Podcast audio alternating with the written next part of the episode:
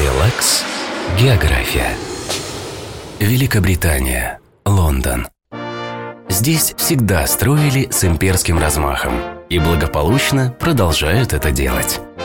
Проще всего начать с башни Орбита. Она стоит в самом центре Олимпийского парка. 35-этажная конструкция напоминает сплетенные между собой красные подъемные краны. Соединяет их винтовая лестница – потрясающий арт-объект. Восторженные возгласы продолжают сопровождать вас и на колесе обозрения «Лондонский глаз». Здесь кабинки в виде капсул не подвешены к ободу, а смонтированы снаружи. В них не обязательно сидеть. Можно ходить и смотреть по разным сторонам со 135-метровой высоты. Но в два с лишним раза выше небоскреб Вешард – осколок – его так назвали, потому что остроконечная пирамида полностью облицована стеклом.